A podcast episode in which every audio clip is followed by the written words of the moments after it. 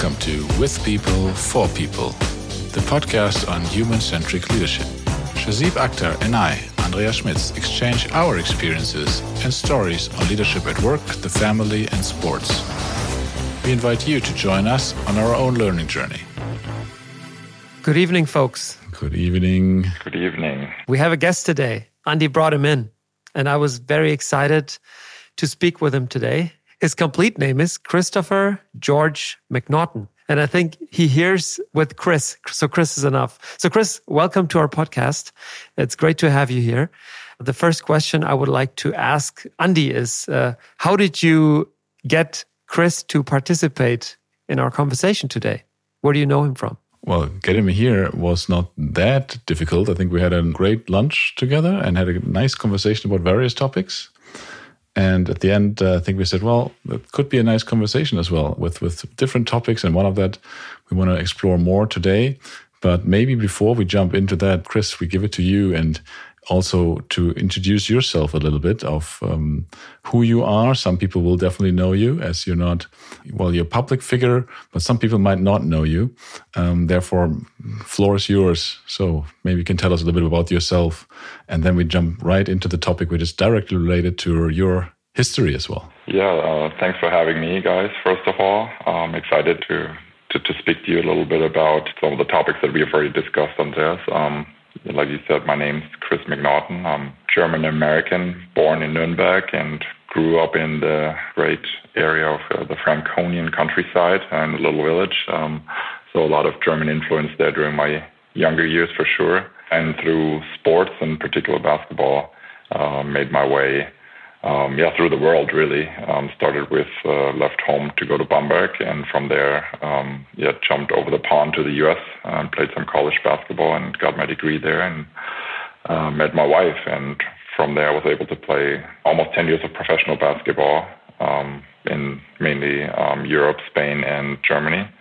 And after that, I made a little career transition towards the technology industry and worked for four years at Gartner in the U.S. and am now with Workday um, in the DACH region, uh, helping yeah, establish our footprint here in the financial and HCM space. So, sounds wonderful, Chris. And, um, you know, when Andreas proposed to bring you in as a guest, a couple of things ticked the, the right boxes. First of all, Andreas and myself, we love basketball, and our listeners, they know that because even our intro jingle says that we are professional basketball players in our hearts. And uh, whenever we meet, we try to shoot some hoops and we try to bring basketball analogies into our conversations. And while we have been making thought experiments out of our tech bubble into the basketball world, you are now someone who has gained a lot of experience in professional basketball and now came into the tech sector. And I, am really excited speaking with you.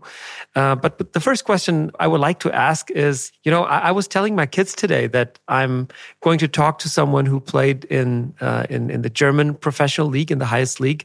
And uh, I checked out your profile on Wikipedia and um, I saw that you were an NBA draft in 2007. And it really got me excited. So, so tell our listeners a little bit about that, please? Yeah, well, um, NBA was certainly the ambition. Um, probably have to take it one step back as a young kid growing up in Germany. My dream was always to play professional soccer, particularly for SFC Nürnberg. And of course, growing up, uh, I kept growing. I'm, you know, I'm 6'11 tall at this point. Um, about 14, 15, the realization came that my height was probably not going to be um, getting me to the top level in soccer. And I, um, I fell in love with basketball during those years. Uh, I think we just talked about it a little bit earlier in our pre-talk is 90s. Um, you know, the NBA, there were some exciting players and uh, I was very drawn to the sport at a young age. And a couple of my friends convinced me to go that route. And I think it was the right choice. And the dream was always the NBA and going to college in the U.S. was a stepping stone. And um, yeah, I think I had a couple of looks, but in the end of the day, that didn't quite come to fruition. But a lot of other things did. And I think I'm still looking back at an overall great career in basketball anyway. Yeah. And, and, what we should say also, I mean, even NBA is one, but professional leagues in the in the best leagues in Europe on the one hand side, being on the national team um, a couple of times, so that's uh, not just a basketball player, not just at heart like us, but somebody who had on on the court showed uh, the professionalism here as well. We need to watch out a little bit that we're not drawn away. And uh, looking at Josep, he's wearing he's wearing his jersey right now, right? In basketball jersey, so uh, you can we can see the excitement. Hopefully, you can hear it as well. But we said we want to touch on a different topic that is related to professional sports in, in more general, right? And specifically about the transition from a pro athlete to then the second career, right? To the career that happens afterwards. And I think you said nicely uh, when we were at lunch that, well, the first thing that, that is being brought to you is why don't you get a, become a coach, right? Uh, that might be the, the easiest. Well, not sure that's the easiest way, but it's the, the one that is closest in, in our brains. But how, how, how was your story there? Maybe you can tell us a little bit about that. Yeah, um, you know, of course, looking back, it, looking at a lot of my friends and, and, players that I've played with, going towards the coaching route makes a lot of sense, right? You've gotten a lot of experience that you might want to give to the next generation. I was drawn towards something different. Uh, you know, I played basketball almost daily for 20 years, so when I had to stop was quite difficult. So I really wanted to get away from the sport, uh, to be honest and I felt like that I wanted to do you know something completely different. And I think we'll talk a bit, little bit about it more in detail later. But you know, I was always very drawn to to the technology space.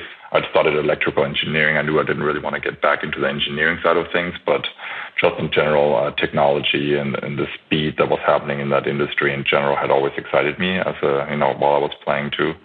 So I was very much drawn towards during that time when I was trying to kind of find myself, I would say, which was, by the way, yeah, was not an easy time for myself for sure.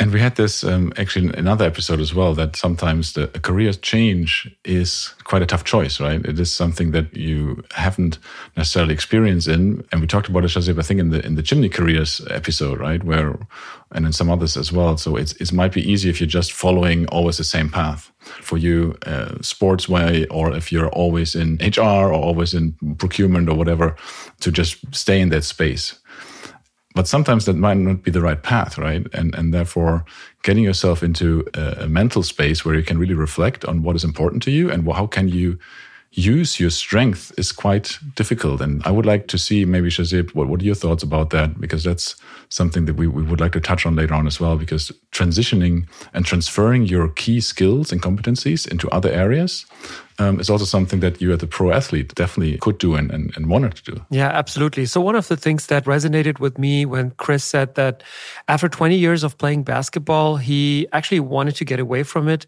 is the documentary I saw from Luke Longley, the missing chapter of The Last Dance. So Luke Longley was, for those people who, who don't know, he was one of the team members of the um, amazing Bulls from the 90s.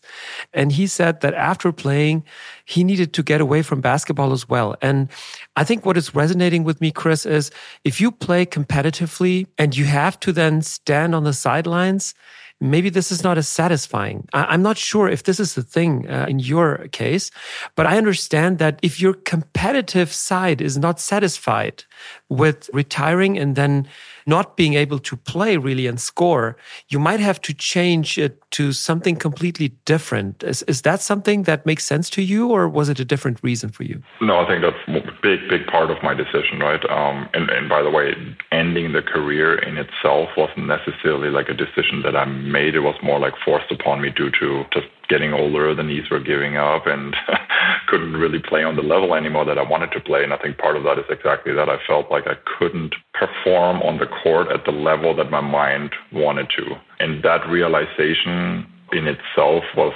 not easy to kind of accept, right? And so I think for me, thinking about, you know, I could have played, you know, I could have probably played for a lower team, come from the bench, have a backup role, become a coach, right? But like you said, not being able to perform at that level that you were used to and not being in control of that was something for me that was, yeah, in my mind, not easy to accept. So I pretty quickly made the decision in mind, okay, I have to completely get away from the sport. I, you know, I didn't watch basketball probably for a year on TV. I didn't go to any games. I barely talked to some of the people. Like I was completely cold turkey. I was done. You know, this is different now. I mean, I love the sport, but initially it was a very tough time to me. And then I went and I talked to this, you know, to Andreas about this a little bit last week when we went to lunch, but finding yourself and then figuring out what have I done the last 20 years? You know, what skills have I actually learned that aren't just important for uh, on the basketball court. Those were like the things that I had to really understand, and I understood that through having many conversations with a lot of people from you know different areas uh, of the business and the, just the professional world in general. Um, but yeah, that realization is, is is not an easy one, and that's how it was for me. Do you like our episode so far? Then subscribe to our podcast on Spotify, Apple Podcast, or on our website, and not miss any new episode coming out soon. I have a question to both of you. As Andreas has also moved from working for two big global corporations to a smaller sized company now, and you, Chris, have transitioned from being a professional athlete into being in the tech sector. Doesn't that unlock something that you would probably otherwise miss in your life? I mean, if you look back, if let's assume you go forward five to 10 years and we hope we all are healthy and, and, and fine. If you look back and you hadn't done that, wouldn't you say you missed out on something? Because you could also say, hey, what would have happened had I joined the NBA, had I gotten the chance? But you could also say, hey, what would have happened had I not had the chance to work more with my brain, uh, very bluntly said. Does that resonate with you, uh, Chris? That's, that's a good question. Yeah. Um, first of all, I would say that my cognitive ability probably was challenged in a very different way while I was playing professional sports. Of course, there's the physical part that's not there nowadays. Sitting on my desk a lot is, and home office isn't not very physically straining, I would say.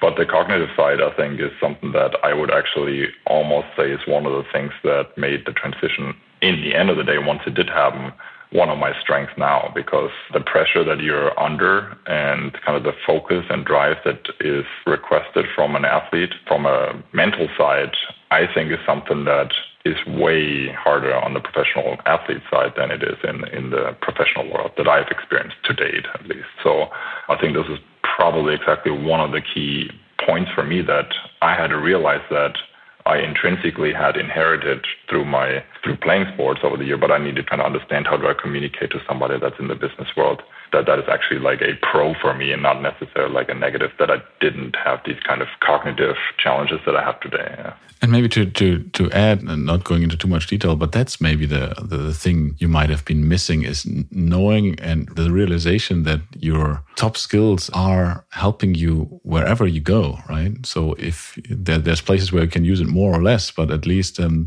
if you have a competitive advantage to that one, it will help you along. And if it's the cognitive or how to deal with pressure or anything like that, or how you work and get things done. I think that's something you can do in large corporations, you can do in sports, you can do in small corporations. It looks a little bit different than how you do it, but the strength behind that is the same thing. And I think that's something when I transfer myself 10 years ahead and then look back, uh, which I'm glad to have that made the experience, just to, to have the change of perspective and realize, hey, okay, you, you can, let's call it succeed in any kind of environment if you just play it right.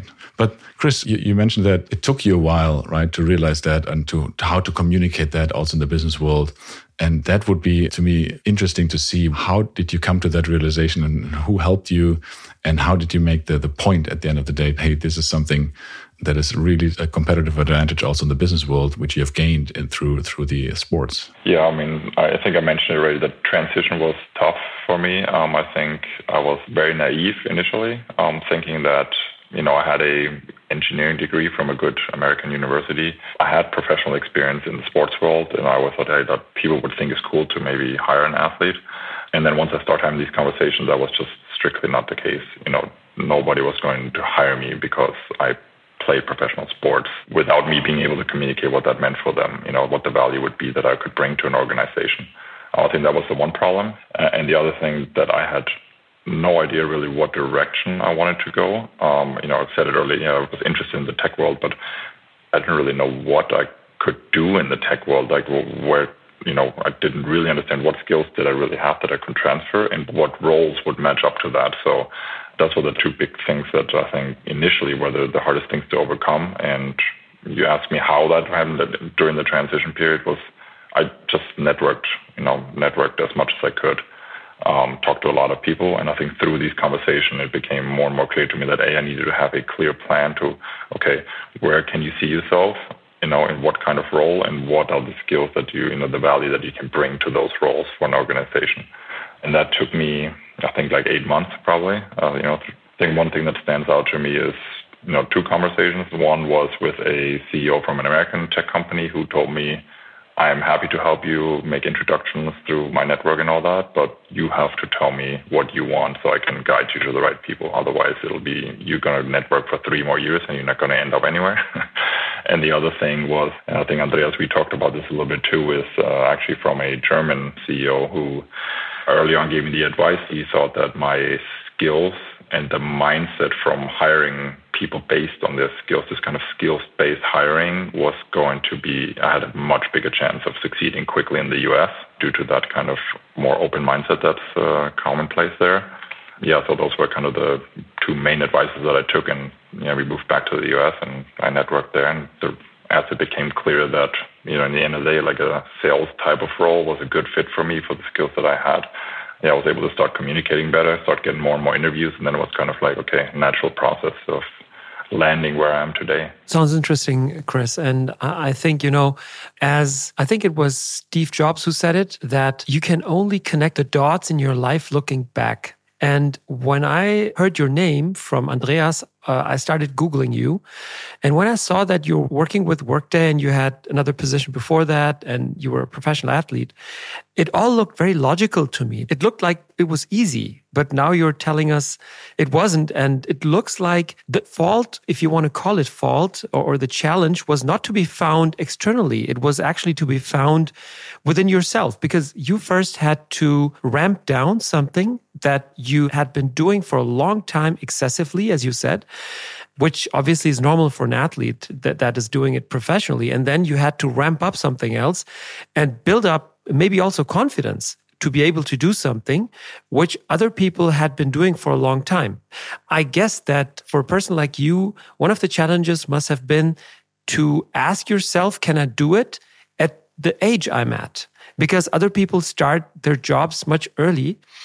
Uh, and you started later. But I would like to, I mean, you can obviously react to those points, but I'm really curious, drilling down a little bit more towards discovering what is the value that you are able to bring in in your job that comes from the professional life. Because one of the things that i wrote down already as as andreas as one of the key takeaways for me is that the pressure that you were able to endure, you can use easily uh, in your day to day work. But I'm curious to hear that. I mean, what is it that gives you a competitive edge against other people that are doing something similar than you're doing today? Yeah, I think a couple things are the obvious ones. So I'll start with those is now that I'm in a sales role, right? Um, I think it's that typical goal setting, uh, that persistent drive, not giving up, and understanding how to tackle losses. You know, overcoming losses pretty quickly and and learning from those.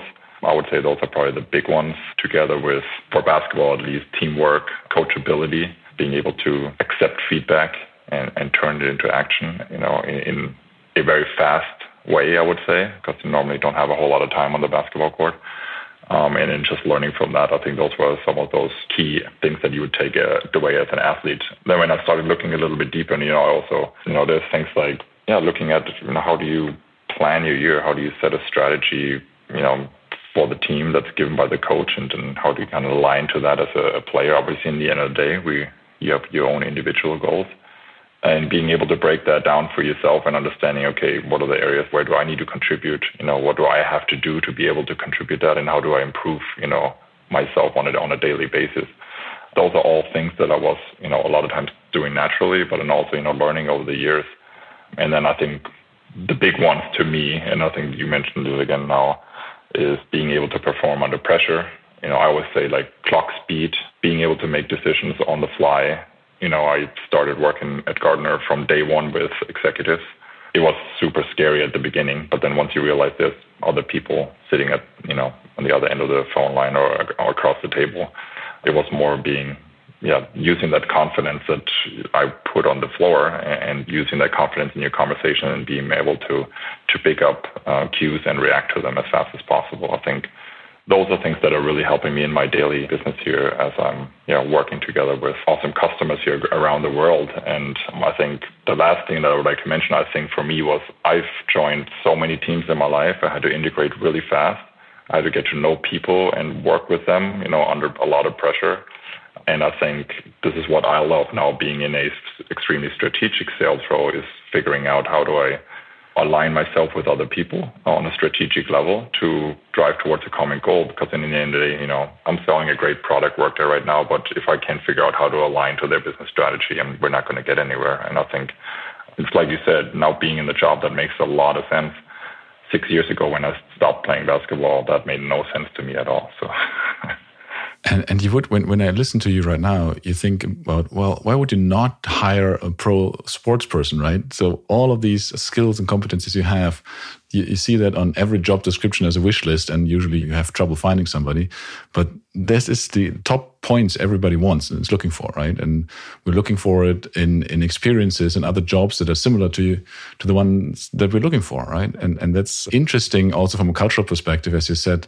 Uh, some of the colleagues uh, were advising you to rather start in the US, right? And because the mindset is different there on the openness to transfer these kind of skills is there. But one thing stood out to me, especially, which is the coachability.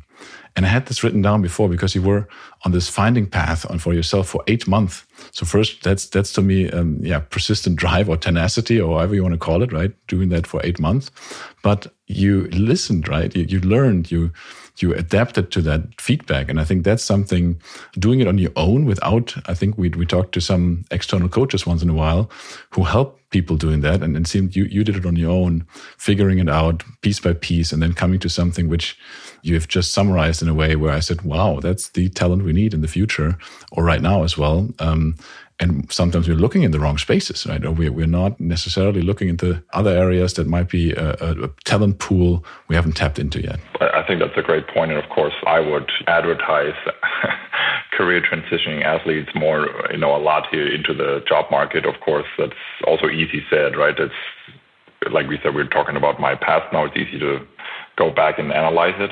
But I think it's clear that you know, a lot of athletes bring those skills, and who, you can also see the the ones that make it oftentimes end up in some pretty awesome job roles and a lot of times management roles over the years.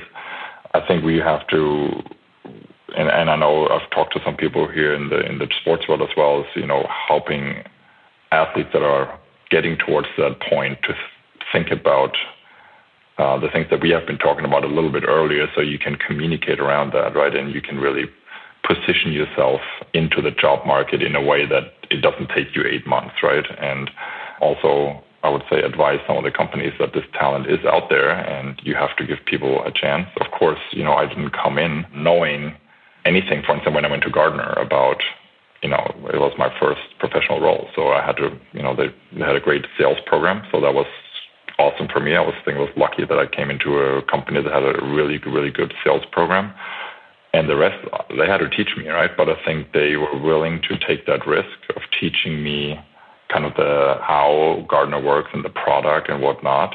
But they believed in the skills that i could bring that were kind of the soft skills that weren't the obvious things not the things that are not on the resume. And i think we talked about this andreas that in germany the resistance to even giving somebody an interview without having a master's on your resume, without having five internships and three jobs on your resume, in the US was different, right? It was more of this openness to give somebody like that a, a chance because of the soft skills. So, Andreas and myself were trying to contribute to making Germany a little bit more open towards non-linear CVs. But Chris, I think if we have listeners out there who are professional athletes who want to transition, or if we have hiring people who haven't tapped into this source, maybe we have now brought some sort of awareness to both groups to look into each other's groups. And this is a wonderful thing where we can bring in some transparency. I am actually um, now more curious to hear a little bit about not about the traits that you bring in as an athlete into the professional life that is helping you, right? But I'm actually curious to hear more about best practices that you have learned from professional sports that you would like to bring in to the teams you meet at work. So when you do teamwork at work, is there something that, that you discovered could be helpful that you have been doing in your professional sports career that would be beneficial in the professional life? Ooh, that's a good question. Um, was it the first thing that comes to mind is probably what Andreas mentioned earlier is the the openness for coaching. I would say I think we give a lot of positive feedback. This is my experience in the professional world. Everybody always says I'm open for feedback, but we don't give a whole lot of negative feedback. And when it's given, it's not always, at least it seems to me, received in a positive way when it should be.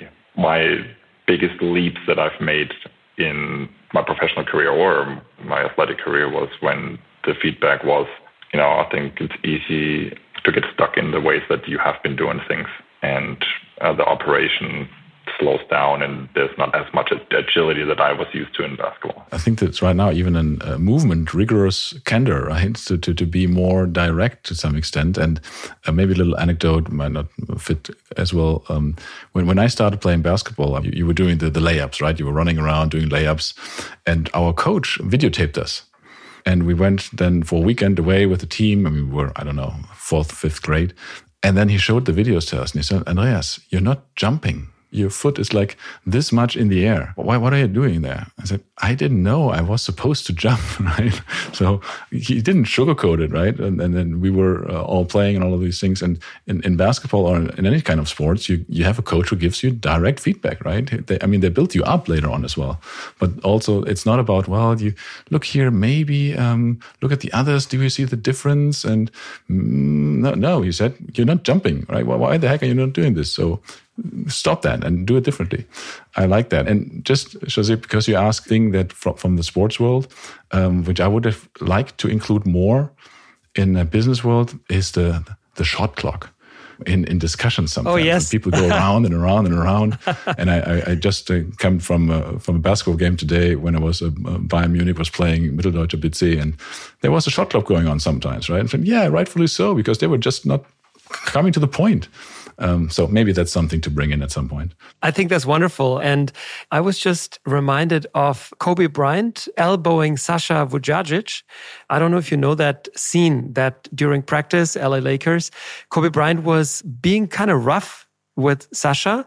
And he was basically preparing him. He was getting his softness out to some extent. And I think this sounds pretty rough, or, and maybe it is rough. And and Chris, I mean, uh, Andreas and I, we we we didn't play professionally, but we've been playing basketball for a long time, and it can be rough, right? But at the same time, this this roughness can turn out to make you strong, not just physically, but also mentally. And this is something that I find really interesting. This point you're making that give feedback and also give feedback if it has to be negative to make the other person better. And I'm curious to hear what would be an example for you where you would like to give feedback where other people would probably not do it that haven't had this professional background? That's a good question. And I feel like I'm actually just as much as fault at this as probably a lot of other people because I am very hesitant um, to do it because I it's a different environment, I would say, than it was for me during games. You know, I feel like we've all probably had the coaches that are probably absolutely insane um, yelling around and yelling at players. Um, that's maybe not always the, the right thing to do either. But like I said, that's on the first hand, I would say I'm probably just as much at fault at not doing it enough. Uh, you know, I'd like to do it more. I think where I have felt that we, for instance, here at Workday have um, we have a pretty open feedback culture, and I, I've felt that we've gotten better. And I think I've, that I had to learn too is when we are doing customer meetings, for instance, that afterwards when we debrief, that you know we, we do point out the things that that we that we can do better. And this has is something that you need to get comfortable with with the people. And i think it's in the business world it, to me it takes a lot longer to get to that level. I mean, Chris, I'm I'm seeing you entering the uh, uh, the, the, the sales kickoff meeting with a whistle you know, entering in, coming in and saying, go, go, go, go, go, come on, let's do it. let's get to it. I mean, it's, it's not wrong. You know, I mean, maybe there's also not just the, the sports aspect, but if you, if you spend time in the US, I think there is also a cultural aspect to it. I think Americans are different in, in giving uh, feedback and into using trust to get closer to someone and to, you know, give some advice. And it's maybe there is less thinking there about, hey, it, it might come across wrong. Does that resonate with you, or would you agree to this? Yeah, I think so. For for myself, I've always been. I've probably never been the kind of guy. Probably comes across to. I've always been more like the calmer guy. I was probably never the one that would uh, run into the gym and blowing my whistle. Uh, but I'm the kind of guy that probably analyzes the situation. Once I've seen it once or twice, I'm, I'm either the one that then tries to lead by example, right, uh, or motivate you in in any other kind of way but yeah, I think the acceptance of having somebody that's kind of like waving the towel from the bench, right, and um, yelling at people, that's much more part of daily business. And um, I think it's that mindset that, you know, good or bad, I don't know, I'm not the judge here, but um, that's surely like a cultural thing. I think that the in the U.S. and, and that's a big difference in Germany for sure. Yeah. Yeah, I mean, when I think of Germans, the average German is probably an overthinker in comparison to an American, right? And might be a bit more hesitant, which doesn't have to be wrong. I mean, if you think about democracy, democracy is slow, right? And it has to be slow. But at the same time, as Andreas said, the shot clock thing, I mean, sometimes things don't have to be thought out twice, right? And you just have to get to the bottom of things and just take a decision. And I'm one of those people for sure. You know, an extremely analytical person. Um, studied electrical engineering for a good reason because of that, right? Um, but I think through sports, through marrying an American wife who is probably 100% the opposite of that, I think I'm now somewhere in the middle, and I think I can kind of leverage both sides to the extent where I'm, you know, still realistic enough, where I feel like my German uh, conservative side kicks in uh, to have a little bit of realism but uh, a lot more optimism in my life. I feel like, and with that growth mindset in uh, you know in the background that pushes uh, towards, hey, let's try it, let's do it, and not wait for another two days and look at it. Man, let me tell you, I, I really salute to you for for two things. One is that you have transitioned from one high level professional domain into a different one. And Workday is a is a world known company, right? So you're doing well, apparently, right? And the other thing is and, and I think that's not simple, right? Going from one high league to another one. The other thing that, that I find more intriguing is, you know, I know how intensive basketball can be. And I have never played professionally in the US, but I've played on courts, right?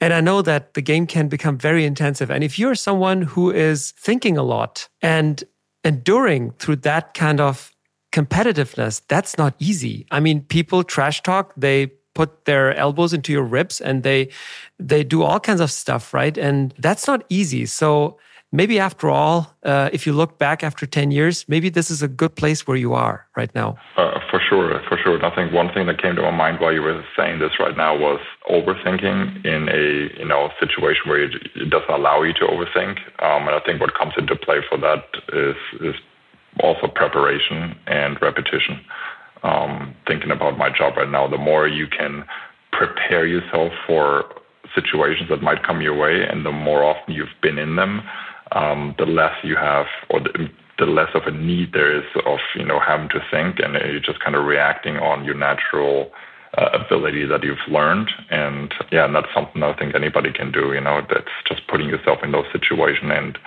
maybe we're back at that point of being direct, you know, making sure that people tell you that, hey, when you are, for instance, preparing for something, that this might be the way it goes and be, be direct about it and not put the soft white gloves on and, and just because, you know, they don't want to say something. Um, yeah, I think that's the things that are key. And yeah, I'm definitely an overthinker.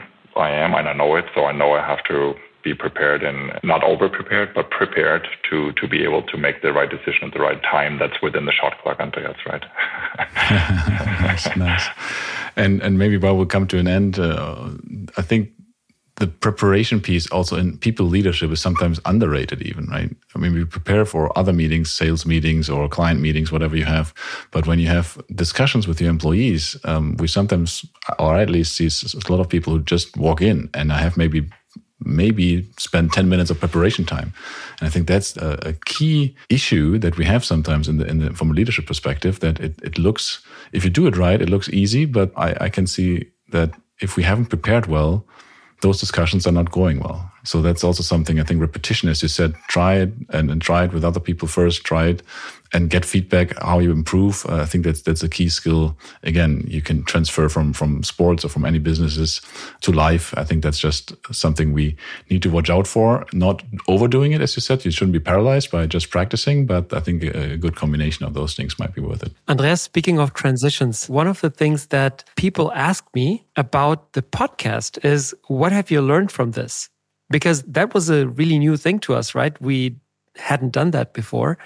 And one of the key things that I share is that the amount of preparation that we do before an episode, that is something that I learned. So we quickly realized that if you over prepare, if you script, it doesn't become well. And if you don't do anything, it's also not good. So having a preparation, having some talking points, having a theoretical outcome is just perfect. And then you have to be good enough to improvise to some extent. And maybe this is something that could be seen as a takeaway. So you have to prepare it somehow and not bring in a white sheet of paper, but at the same time, stay agile in your mind and, and trust yourself that you're going to use the preparation that you did well enough to basically fill the gaps and to adapt to what is needed from you. That makes sense and brings us to our key learnings or key takeaways. Maybe uh, giving it to Chris first.